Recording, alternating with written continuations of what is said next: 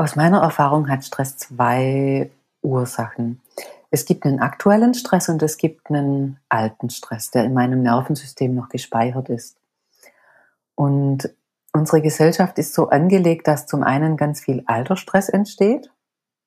Und das ist schon im Mutterbauch, das ist also in der Pränatalzeit, das ist bei der Geburt, das ist in den ersten zwei Lebensjahren, diese Zeiten, die ganz, ganz wichtig sind dafür. Und ich weiß das so gut, weil ich selber so viel Stress aus dieser Zeit mitgebracht habe. Hallo, herzlich willkommen. Du hörst den Gern Gesund Podcast. Das ist dein Podcast für Inspiration für dein Leben mit Leichtigkeit, Gesundheit mit Leichtigkeit leben und jeden Tag gern und gesund auf dieser Welt zu sein. Das ist mein Anliegen, mein Herzensanliegen für dich. Mein Name ist Dr. Lan Göttinger, für dich gerne Lan. Und ich freue mich sehr, dass du hier bist. Und heute gibt es nämlich wieder eine wunderbare Interviewfolge. Du hast schon ihre Stimme am Anfang gehört. Das ist Shivani Vogt. Shivani ist Psychologin, Hypnosetherapeutin, Podcasterin, Bloggerin und vor allem Expertin fürs Nervensystem. Und das war ein wirklich ganz tolles Gespräch, in dem wir auf Stress eingehen, vor allem auf die Polyvagaltheorie, sehr, sehr spannend. Und wir sprechen darüber, wie wir akutem Stress begegnen können und auch altem Stress, der in unserem System gespeichert sein kann, begegnen. Und dazu bringt Shivani auch ihre ganz eigene persönliche Geschichte dazu mit, wie sie auf diesem Weg selbst auch Symptome in den Griff bekommen hat. Also es war ein wirklich tolles Gespräch. Hör gleich rein. Schön, dass du da bist und ganz viel Freude mit dem Interview.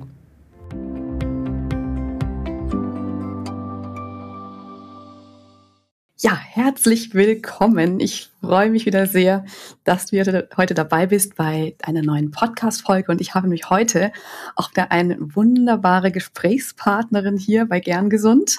Und zwar ist das Shivani Vogt. Hallo, liebe Shivani. Hallo, liebe Lan. Ja, ich freue mich sehr, dass ich da sein darf.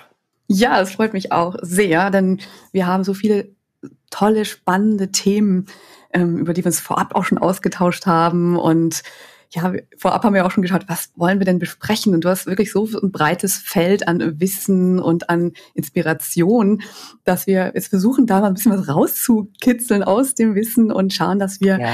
hier ja ein wunderbares Gespräch führen. Du bist nämlich Psychologin, du bist Podcasterin, du bist Bloggerin, du bist Hypnosetherapeutin und eben teils als Expertin fürs Nervensystem ganz viel tolles Wissen für weniger Stress, mehr Selbstbewusstsein und dann schöner Slogan auf der Homepage. Ich finde, ähm, damit dein Leben gelingt, ist so ein bisschen die Überschrift. Ja, herzlich willkommen. Ich finde es so cool, dass du da bist. Und ja, was sehen wir denn als eben wichtig für ein gelungenes Leben an? Da denke ich, ist ein großes Thema eben Stress, ähm, dass wir den Stress in unserem Leben reduzieren, damit unser Leben gelingt. Und ja, ich glaube, da können wir jetzt ganz viel mal reintauchen. Ähm, du hast ja über so viele verschiedene Ansätze mit Menschen dich beschäftigt schon. Also mit menschlichen Emotionen, mit dem Nervensystem, eben als Diplompsychologin, als Heilpraktikerin für Psychotherapie, klinische Hypnosetherapeutin und warst auch ähm, schon psychoonkologisch länger tätig. Also wow, ja. du bringst auf jeden Fall super viel Erfahrung mit. Und ähm, vielleicht magst du auch gerade noch mal kurz was zu dir sagen, bevor ich so die erste konkrete Frage stelle. Ähm, ja, was hat dich auf diesen Weg denn so gebracht? Wie bist du diesen Weg gegangen? Ja, du hast schon viel über mich gesagt. Ich würde sagen, auf meinen Weg haben mich immer meine eigenen Krisen gebracht. Also immer dann, wenn mhm. ich selber eine Krise hatte, dann musste ich mir was überlegen, wie ich das löse. Und irgendwie hat sich so mein Blumenstrauß, der, den ich heute zur Verfügung habe, meine ganze Erfahrung kam aus der Rückschau jetzt immer aus einer eigenen Krise, die ich irgendwie dann bewältigt habe. Also ob das jetzt mein Lebensweg war, ich war ja erstmal Bauzeichnerin, das hast du noch gar nicht erzählt. Und dann gab es eine Krise in meinem Leben und dann habe ich studiert und zwar Psychologie und habe dann im Psychologiestudium das Glück gehabt, dass ich über ein Praktikum die klinische und die medizinische Hypnoseausbildung machen durfte und da gleich reintauchen durfte. Das war ein Riesengeschenk, dass ich da gleich reingepurzelt bin. Ja, aber eben über den zweiten Bildungsweg. Und wenn ich keine Lebenskrise gehabt hätte, weiß ich nicht, ob ich vielleicht immer noch Bauzeichnerin wäre. Kann ich nicht sagen. Mhm. Und genauso war es mit allem anderen auch. Spannend. Ja. Schön. Toll. Also immer so, auch wenn es toll, wenn es Krisen sind ja eigentlich nichts Tolles, aber irgendwie doch eine Chance dann in dem Fall, ähm, daran zu wachsen und eben gleichzeitig in eine Richtung zu gehen, wo du anderen Menschen dann auch helfen kannst, aus ihren Krisen auch so hervorgehen zu können oder eben auch da einen anderen Blick auf die Krisen zu bekommen und konkret auch mit den Menschen dann zu arbeiten. Ähm, ich habe nämlich, du hast beim letzten Vorgespräch so ein spannendes ähm, spannenden Begriff genannt, wo ich mich dann auch so ein bisschen reingelesen habe, aber eigentlich nur so ein ganz bisschen. Und ich fand das sehr, sehr spannend, und zwar diesen Begriff der Polyvagaltheorie. Und deine ja. Arbeit basiert ja eben unter anderem auf dieser Polyvagaltheorie. Vielleicht kannst du gerade mal erklären, was ist es eigentlich? Die Polyvagaltheorie, das ist was total Spannendes. Es hat mein Leben und meine Arbeit fundamental verändert. Und es ist begründet, also es sie wird begründet und in die Welt gebracht von Stephen Porges. Und mir wurde, wenn es um Stress geht, immer gesagt, ja, das mit dem Säbelzahntiger, das war früher unser Nervensystem, das kann das noch von früher und hat das gelernt. Wenn Gefahr ist, das brauchen wir heute aber gar nicht mehr. Und ich habe mir immer überlegt, irgendwas stimmt da dran nicht. Und Stephen Porges, der bringt in diese Funktion vom Nervensystem eine neue Dimension rein, weil er sagt, es ist nicht einfach nur ein Stressverarbeitungssystem, sondern unser Nervensystem ist ein soziales System. Das heißt, dieser Säbelzahntiger, der war nicht vor tausenden von Jahren, ähm, als wir noch in der Höhle gelebt haben, sondern dieser Säbelzahntiger, der ist heute eben jeder, jedes andere soziale Wesen, das mir entweder Sicherheit oder Vertrauen raubt. Also jeder, der mir aus einem, mit irgendwelchen sozialen Hinweisreizen signalisiert, dass ich ihm nicht vertrauen kann, schaltet mein Nervensystem sofort um in den Kampffluchtmodus. Und das ist das, was die Polyvagaltheorie sagt, dass eben unser Nervensystem verschiedene Fähigkeiten hat. Die eine Fähigkeit ist, in Beziehung zu sein zum einen in Beziehung zu mir, wo ich meine Gefühle wahrnehmen kann, wo ich eine gute Intuition habe, wo ich mich gut regenerieren kann, wo ich gut ja auf mich achten kann. Eigentlich der Modus, die Fähigkeit, die wir eigentlich alle zur Verfügung haben wollen. Ja, und wenn mhm. mir jetzt der Säbelzahntiger begegnet oder eben ein Mensch, der mir signalisiert, ich bin nicht vertrauenswürdig oder ich nehme dir alle Sicherheit, dann wird ein Schalter umgelegt und bestimmte Fähigkeiten sind total anders. Ich habe keinen Zugang mehr zu meinen Gefühlen, weil wenn ich kämpfen oder fliehen muss, sind die nicht wichtig. Meine ganze Wahrnehmung engt sich ein auf so einen Tunnelblick, weil es ist nur noch wichtig, davon zu rennen oder dieses Ziel also zu bekämpfen. Und so verändern sich die Fähigkeiten total und dann gibt es noch eine dritte Fähigkeit, das sind diese Notfallfähigkeiten, wenn Lebensgefahr besteht, wenn ein Trauma entsteht, also so eine Schockstarre oder ein Abspalten mhm. von sich. Aber das sind dann wirklich die Traumareaktionen, da muss dann ein Traumatherapeut dran. Aber diese zwei ähm, Fähigkeiten von in Beziehung sein und Kämpf, Kampfflucht, das ist eigentlich das, das Einzige, was wichtig ist im Leben zu wissen wo stehe ich und ja, wie komme ich da wieder raus? Das ist die Polyvagaltheorie. Mhm.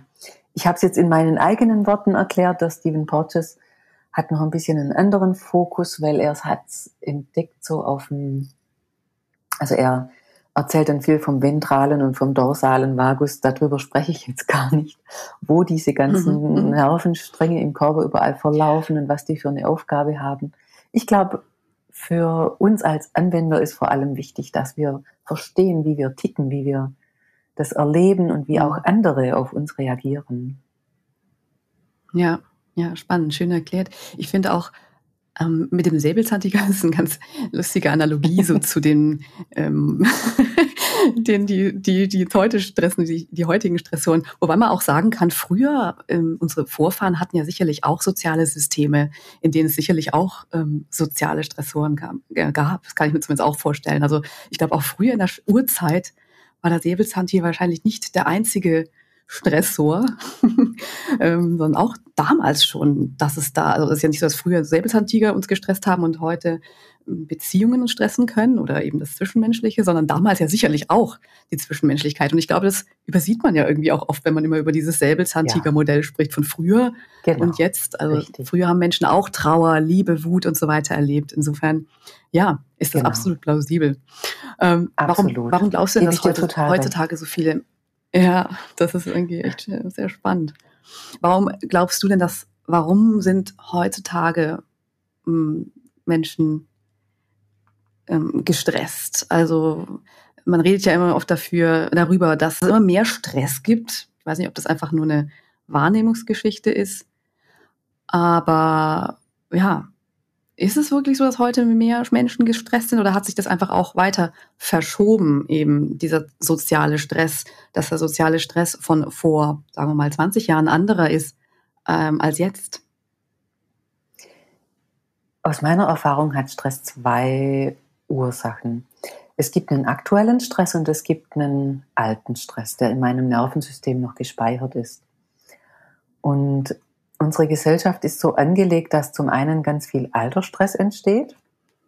Und das ist schon im Mutterbauch, das ist also in der Pränatalzeit, das ist bei der Geburt, das ist in den ersten zwei Lebensjahren, diese Zeiten, die ganz, ganz wichtig sind dafür.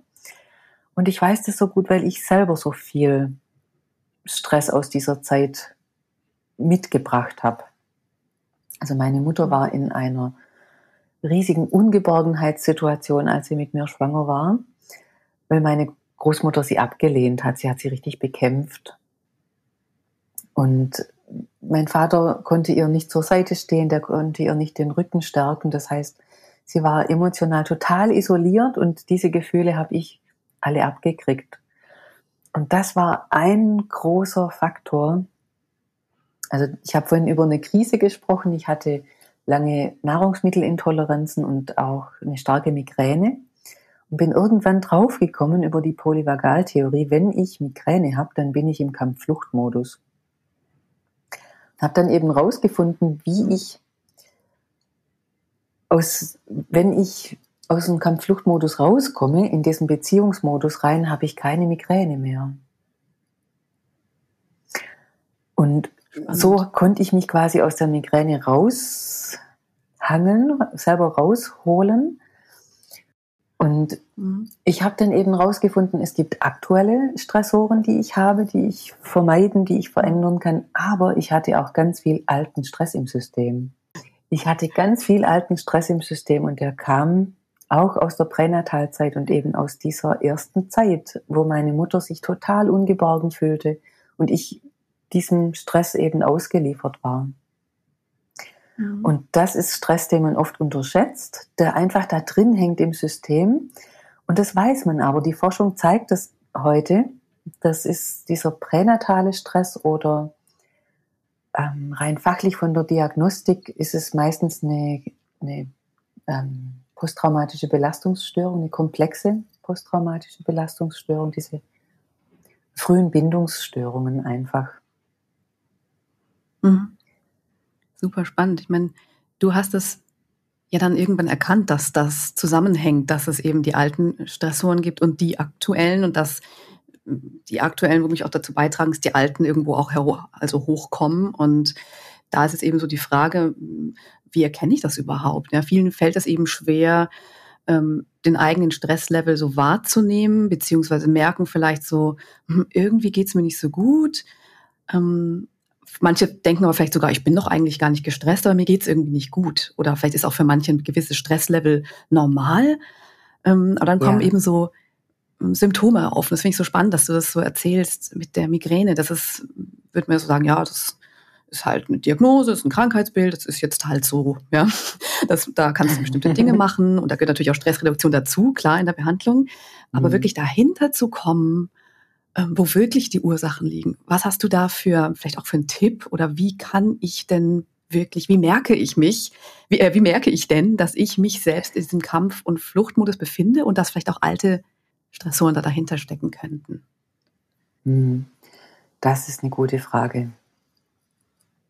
Da gibt es einige Anzeichen, wobei ich, mir ist wichtig, nicht bei jedem Symptom heißt es, dass da jetzt Altersstress dahinter steckt, aber das kann einfach ein hm. Hinweis sein. Der erste ist, wenn Entzündungsreaktionen im Körper sind. Weil wenn der Körper viel in diesem Kampffluchtmodus ist, dann muss er viel Reparaturprozesse machen. Und Entzündungen sind ja diese Reparaturprozesse. Und Entzündungen sind ein Hinweis, dass da alter Stress im Körper ist. Dann gibt es vom Erleben her ganz viele Hinweise. Zum Beispiel diese Menschen, die, die zwischenmenschlich, die es nicht so leicht haben.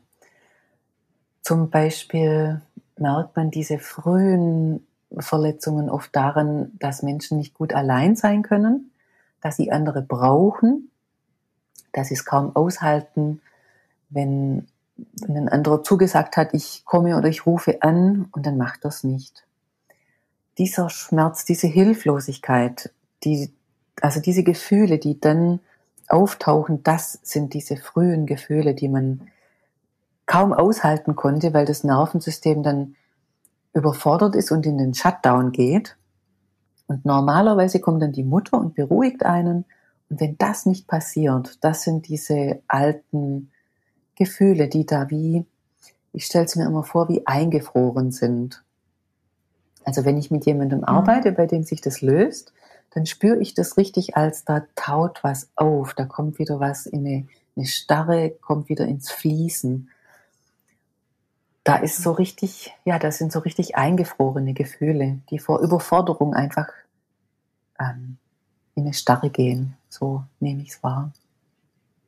Ja.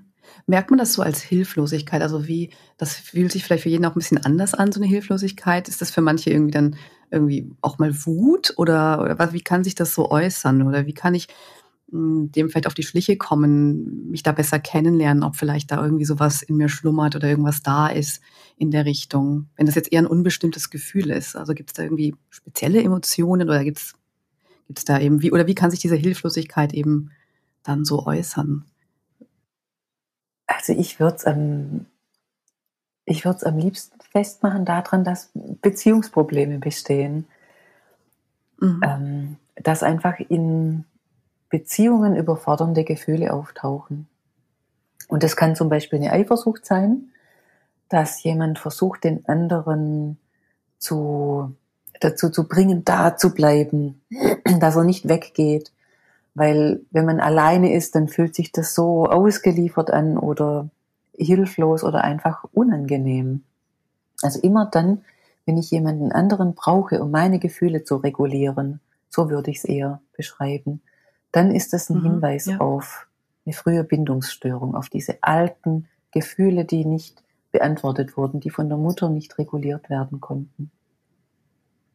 Mhm, also wenn man dann wirklich da hinschaut, in, in seine eigenen Beziehungen schaut und das unter die Lupe nimmt oder eben, wenn, wenn eben Konflikte irgendwie aufkommen, dass man da dann das als, mm, als Zeichen nutzt oder eben als als ähm, Signal nutzt, da mal genau hinzugucken, weil das ja. die Momente sind oder die Situationen sind, in denen wir da tief eintauchen können, viel über uns lernen können und genau sehen können, Richtig. wo da vielleicht ähm, Verletzungen liegen, liegen könnten. Ja, spannend. Das sind genau die Momente natürlich, die am schmerzhaftesten auch sein können, wahrscheinlich. Mhm. Ja, das sind ganz schmerzhafte Gefühle und aus dem Grund ist es fast mhm. kaum möglich, aus meiner Erfahrung, dem alleine auf den Grund zu gehen. Mhm. Ich würde eher empfehlen, es gibt zwei gute Bücher. Das eine ist von Dami Scharf, das heißt Bin ich traumatisiert? Nein, andersrum. Von die Dami Scharf hat eins geschrieben, das heißt auch alte Wunden können heilen. Und die Verena mhm. König hat eins geschrieben, das heißt Bin ich traumatisiert? Und die beschreiben beide diese frühen Bindungsstörungen als Trauma. Also das ist heute bekannt, dass das traumatische Erfahrungen sein können. Und am allerbesten ist es, so ein Buch zu lesen und dann sich auf die Schliche zu kommen, weil diese Zusammenhänge, die sind so tricky. Wenn man darunter leidet, dann ist es so einfach mhm. zu sagen, na, wenn du da bleibst, du bist schuldig, dass es mir schlecht geht. Wenn du da wärst oder da bleiben würdest, dann wäre alles okay. Und dann besteht man auch da drauf und geht da nicht weg davon, weil diese, man kann sich, wenn, wenn die Gefühle so stark sind, kaum davon distanzieren. Das ist das Schwierige. Und dann ist es einfach mhm. gut, um, ja, vielleicht auch einen Podcast zu hören und sich so auf die Schliche zu kommen und mal zu schauen, was könnte ich denn anderes tun als einen Beziehungspartner, der da ist oder der fehlt, ähm, dafür zu benutzen, um mich zu regulieren. Mhm. Da wirklich in die Tiefe zu ja. gehen. Hm, spielt da auch eine Rolle dabei, da tatsächlich auch vergeben zu können?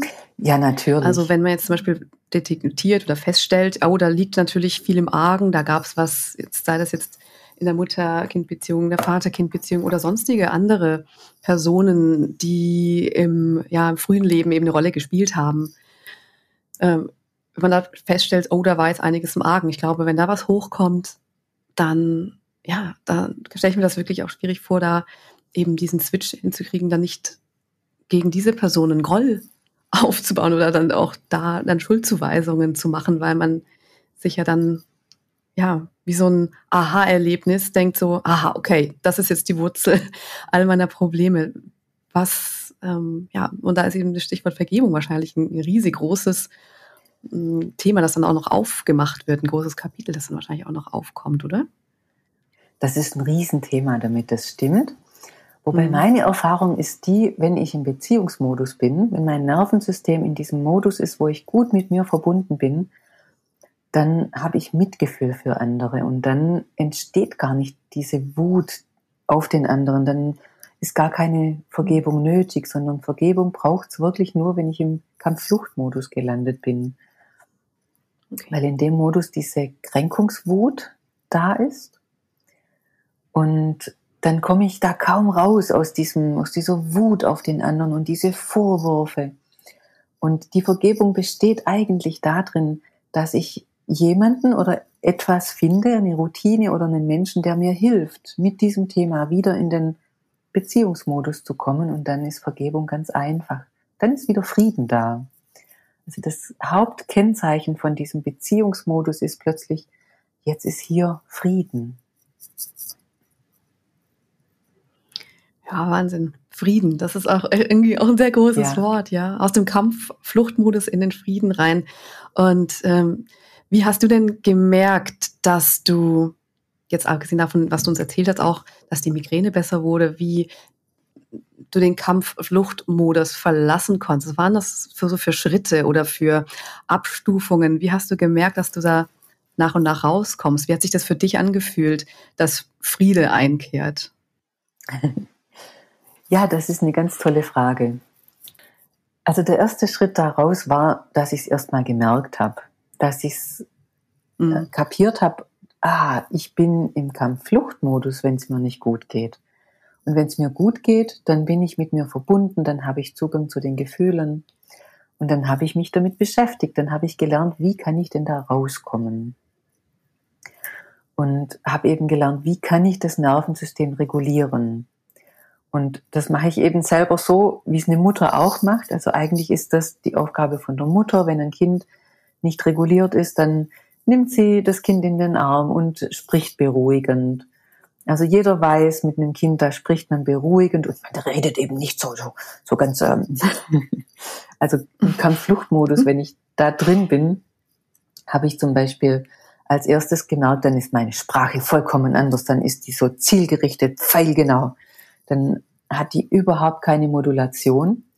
Und wenn ich im mhm. Beziehungsmodus bin, dann moduliert die Stimme, dann hat die so eine, so eine Tiefe, so eine, und man hat auch das Gefühl, man kann sich von dieser Stimme tragen lassen. Das ist was, was Geborgenheit vermittelt. Das ist etwas, was angenehm ist zuzuhören.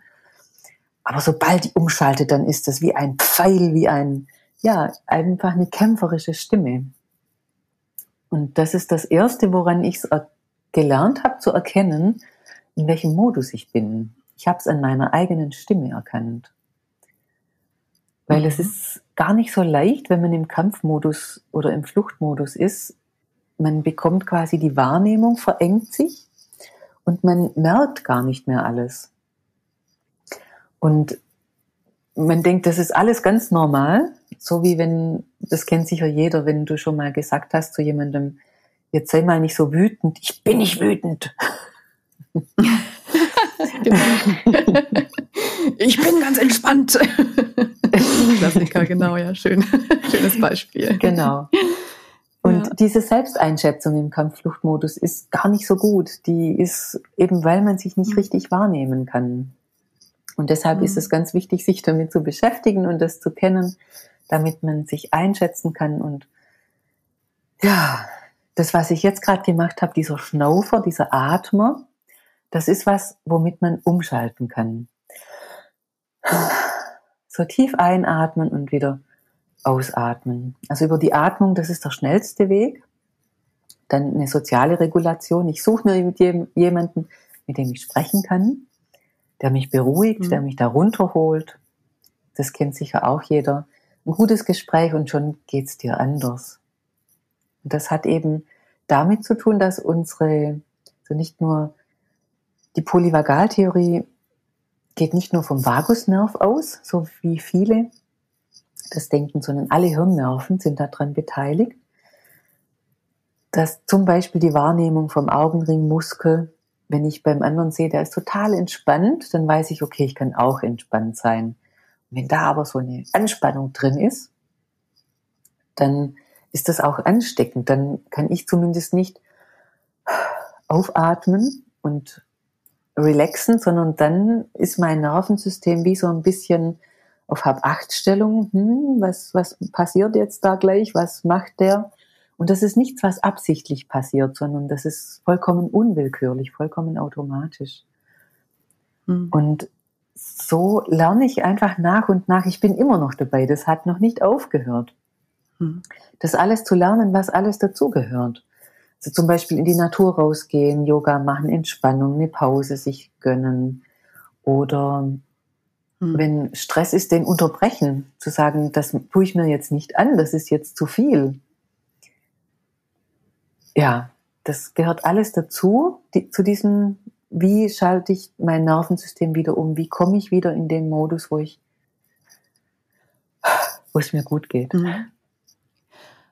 Ja, das Durchatmen, das ist nämlich auch mal Mhm. Ein wirklich so tolles Tool, weil man hat ja immer da und manchmal macht man das ja auch schon ganz intuitiv, ganz unwillkürlich, dass man ja mal tief durchatmet.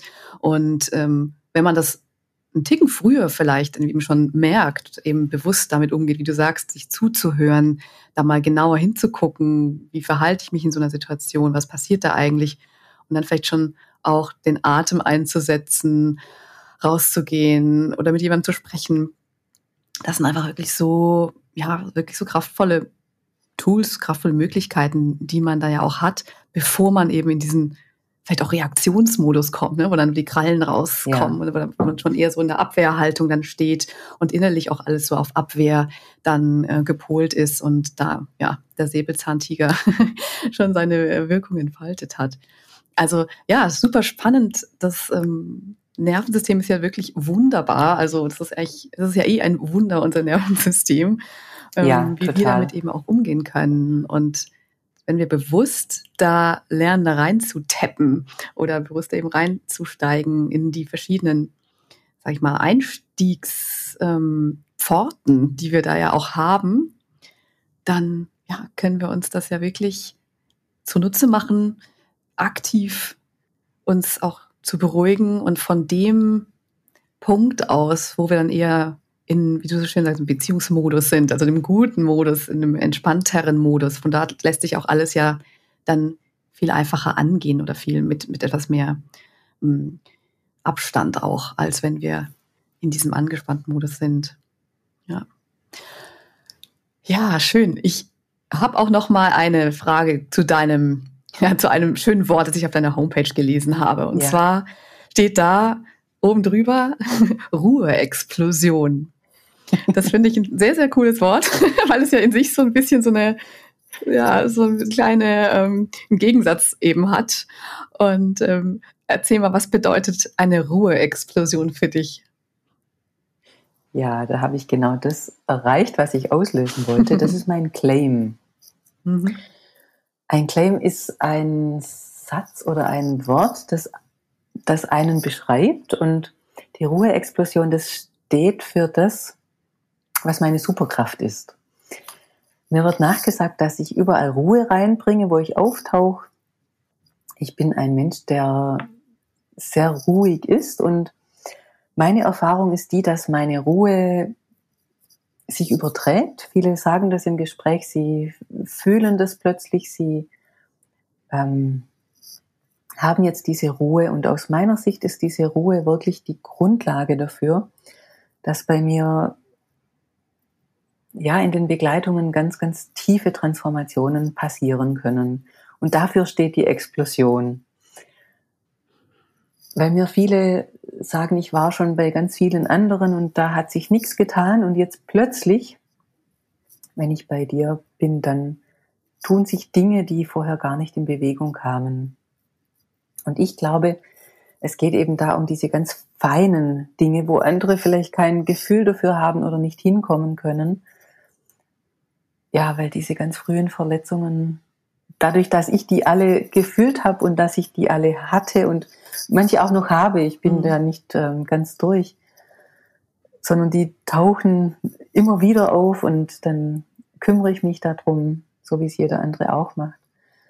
Und dadurch, dass ich die erlebt habe, habe ich ein Feingefühl dafür und kann eben andere dabei unterstützen, das zu lösen. Und das kann dann die Geschäftsführerin sein, die überhaupt nicht verhandlungssicher ist, die dann plötzlich Verhandlungen führt, wo ich sage, wow, ich bin total stolz auf diese Klientin. Ähm, und andere, die haben es nicht geschafft, sie da rauszubringen und plötzlich, ähm, ja, macht die Sachen, wo ich sage, wow, klasse.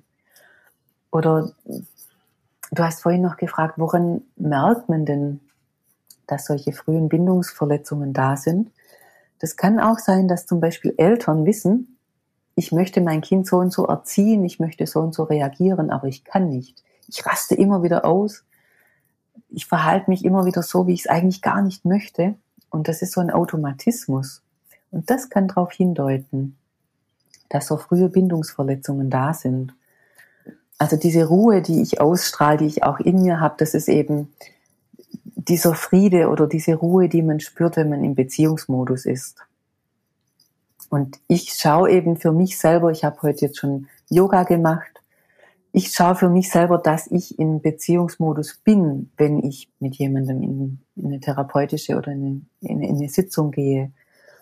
Und ich weiß, wie ich jemanden da raushole. Ich weiß auch, wie sich Dinge anfühlen. Ich weiß, wie ich erkenne, dass jemand diese Verletzungen hat. Und ich weiß, wie ich die Leute da rausführe. Und also die Ruhe steht eben für diese Qualität von mir und die Explosion dafür, dass ich ganz viel auch schnell verändern kann. Dass sich ganz viel tut. Ich kann nicht mhm. allen versprechen, dass es schnell geht, weil es eben drauf ankommt, was hat derjenige erlebt, was steckt dahinter.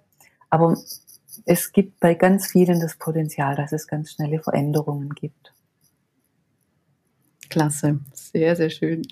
Also aus der Ruhe heraus, und das ist ja das sicherlich auch so, dass die, die mit dir gearbeitet haben, dann auch für sich dann diese Ruhe viel mehr finden können und auch aus der Ruhe heraus dann handeln können. Hast du vielleicht nochmal so drei bis fünf oder so ein paar Top-Tipps? Du hast gerade schon gesagt, Yoga, so ein paar ganz konkrete Dinge, die Ruhe bringen. Also eben, wie gesagt, das Yoga oder was ähm, machst du vielleicht da auch noch an anderen Dingen, um in diesen Ruhe, wenn du bist vielleicht jetzt sowieso immer sehr ruhig, aber wenn du mal merkst, da kommt mal was auf, wie bringst du dich in diesen Ruhezustand am besten wieder zurück? Und was kannst du eben Hörer, Hörerinnen mitgeben, was sie für ihre Ruhe so tun können?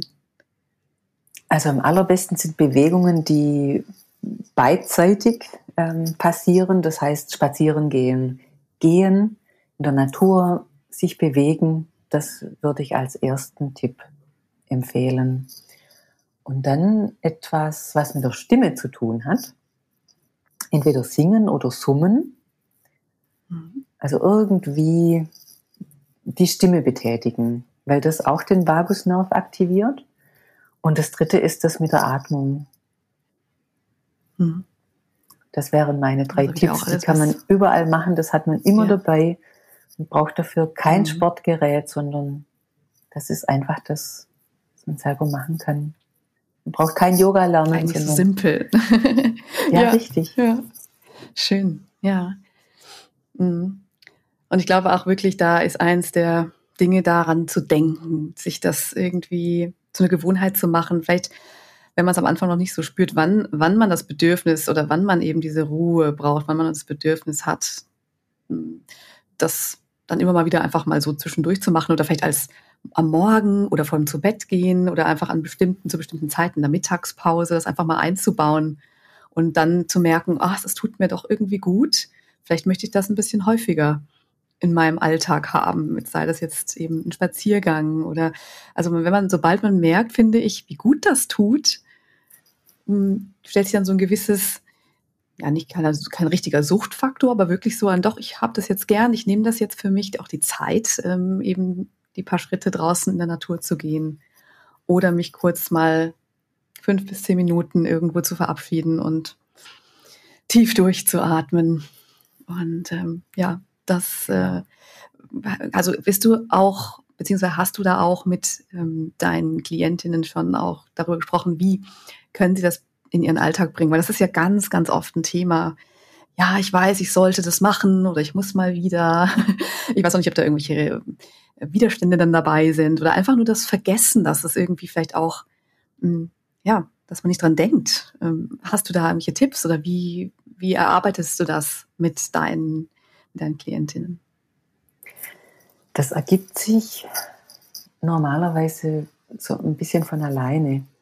Dieses sich selber vergessen, sich selber nicht an die erste Stelle setzen, das hat oft auch was mit einem frühen Bindungstrauma zu tun. Zu sagen, andere sind viel wichtiger als ich. Das entsteht dadurch, dass ähm, Bedrohungssituationen da waren in der Kindheit, wo quasi wo es für ein Kind wichtiger war, mit der Aufmerksamkeit beim anderen zu sein als bei sich. Und wenn diese Bedrohungssituationen gelöst sind, dann ist der Fokus wieder auf einen selbst und dann ist es plötzlich leicht. Die Selbstfürsorge, für sich selbst mhm. was zu tun. Die Beziehung zu sich selbst, die Beziehung zu sich selbst ja. und dann auch wieder auf ein liebevolles Level zu bringen. Manche strengen sich riesig an, diese Selbstliebe mhm. zu praktizieren, das umzusetzen. Und wenn das anstrengend ist, dann ist das auch ein Hinweis darauf, dass eben ein Bindungstrauma da sein könnte. Mhm. Super, super spannend. Also so viel lässt sich echt in unsere frühesten, aller, aller, aller frühesten ähm, Lebensminuten, beziehungsweise vor der Geburt, aber da sind wir auch schon am Leben, lässt sich ja da wirklich da auch da zurückführen. Das ist sehr spannend und wie viel da auch reinreicht in das aktuelle Leben dann auch. Ja, das ist sehr spannend und wahrscheinlich hat der oder die andere jetzt auch gedacht, oh, das klingt echt spannend. Ich würde gern mal da Kontakt aufnehmen zu dir, ähm, Shivani. Wie findet man dich? Wie und wo kann man da dich finden? Du hast ja auch einen eigenen Podcast, Frau Selbstbewusst. Du hast einen Blog, das sind hilfreiche Artikel zum Thema eben Selbstbewusstsein, Liebe und Co. drauf. Ähm, genau, vielleicht kannst du gerade auch noch mal das erwähnen. Ich werde ja auch noch mal alles natürlich verlinken und ähm, Genau, auf meiner Webseite, die heißt Shivani Vogt oder wenn du nach meinem Podcast googelst, der heißt Frau Selbstbewusst, dann findest du mich. Oder meinen Namen. Es gibt nur eine Shivani Vogt. Schön, super. Ich frage ja oft am Ende des ähm, Gesprächs, und ich glaube, wir haben jetzt auch schon wirklich so umfassend viel besprochen, ähm, nach einem Lieblingsspruch oder muss jetzt kein unbedingt Zitat sein, aber einfach auch ein Satz oder so, den du gerne teilen möchtest. Oder vielleicht hast du einfach so auch noch etwas, was du mit den HörerInnen hier heute noch teilen willst. Mir ist es wichtig, nochmal zu sagen, ganz egal, wo du drin steckst, ganz egal, was deine gesundheitlichen oder zwischenmenschlichen Herausforderungen sind, glaub an dich und glaub daran, dass du für dich auf, eine, auf einen Level kommen kannst, in dem du gut damit leben kannst oder in dem es dir sogar wieder gut geht. Sehr, sehr schön. Vielen, vielen lieben Dank. Das fand ich jetzt einen sehr schönen Abschlusssatz, glaub an dich. Und ähm, ja, wir haben so viele Themen oder so viele Aspekte jetzt in dem Gespräch ähm, mit reingenommen. Wir werden auch, also schaut unbedingt bei Shivani vorbei im Podcast, auf der Homepage. Da gibt's noch mal so viel und auch bei Instagram ist ja auch äh, zu finden. Da gibt's noch so viel tollen Input und ähm, wirklich schöne Podcast-Folgen. Und da spürt man auch ganz viel diese Danke. Ruhe, die du da ausstrahlst und die wirklich so dein, sagen wir mal, Signature, dein Stil so ist. Und das ist wirklich wunderschön. Ähm, ja, da möchte ich mich auf jeden Fall ganz herzlich bei dir bedanken, dass du das alles heute mitgebracht hast. Und ach genau, was ich noch sagen wollte, die Bücher, die du vorhin erwähnt hast, die würde ich auch noch gerne dann in die Show Notes stellen. Und ähm, damit man die auch nochmal nachlesen kann. Genau. Super. Ja, dann ganz, ganz herzlichen Dank. Es war meine große, große Freude, mich mit dir zu unterhalten, liebe Shivani. Ging mir auch so. Und äh, ja, das freut mich sehr. Dann wünsche ich dir einen wunderschönen Tag und allen Hörern und Hörerinnen ja auch. Danke von mir auch. Tschüss. Vielen Tschüss. Vielen Dank fürs Zuhören. Ich hoffe, du konntest etwas für dich mitnehmen und schau doch gleich direkt einmal bei Shivani Vogt vorbei. Auf ihrer Homepage schreibt sie wunderschöne Blogartikel über das Thema Nervensystem, Liebe, Selbstliebe, Selbstbewusstsein. Hör auch in den Podcast von ihr, Frau Selbstbewusst. Du findest alle Links in den Show Notes. Und nun wünsche ich dir eine wundervolle Zeit bis zur nächsten Folge. Schön, dass du den Gern Gesund Podcast hörst. Und bleib bis zum nächsten Mal bitte gern gesund. Deine Lahn.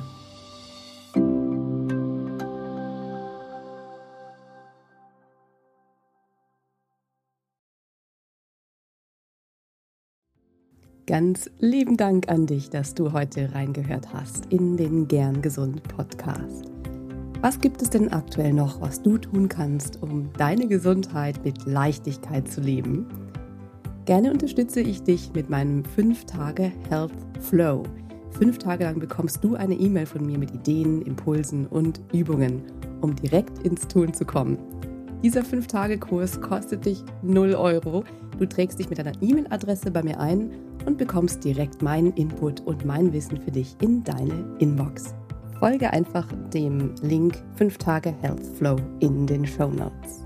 Und wenn du noch weitergehen möchtest, dann melde dich doch gerne direkt bei mir, wenn du magst. In einem kostenfreien und unverbindlichen Gespräch schauen wir, in welchen Gesundheitszielen ich dich ganz persönlich unterstützen kann. Ich freue mich darauf, von dir zu hören. Bis zur nächsten Folge. Bleib bis dahin gern gesund. Deine Lahn.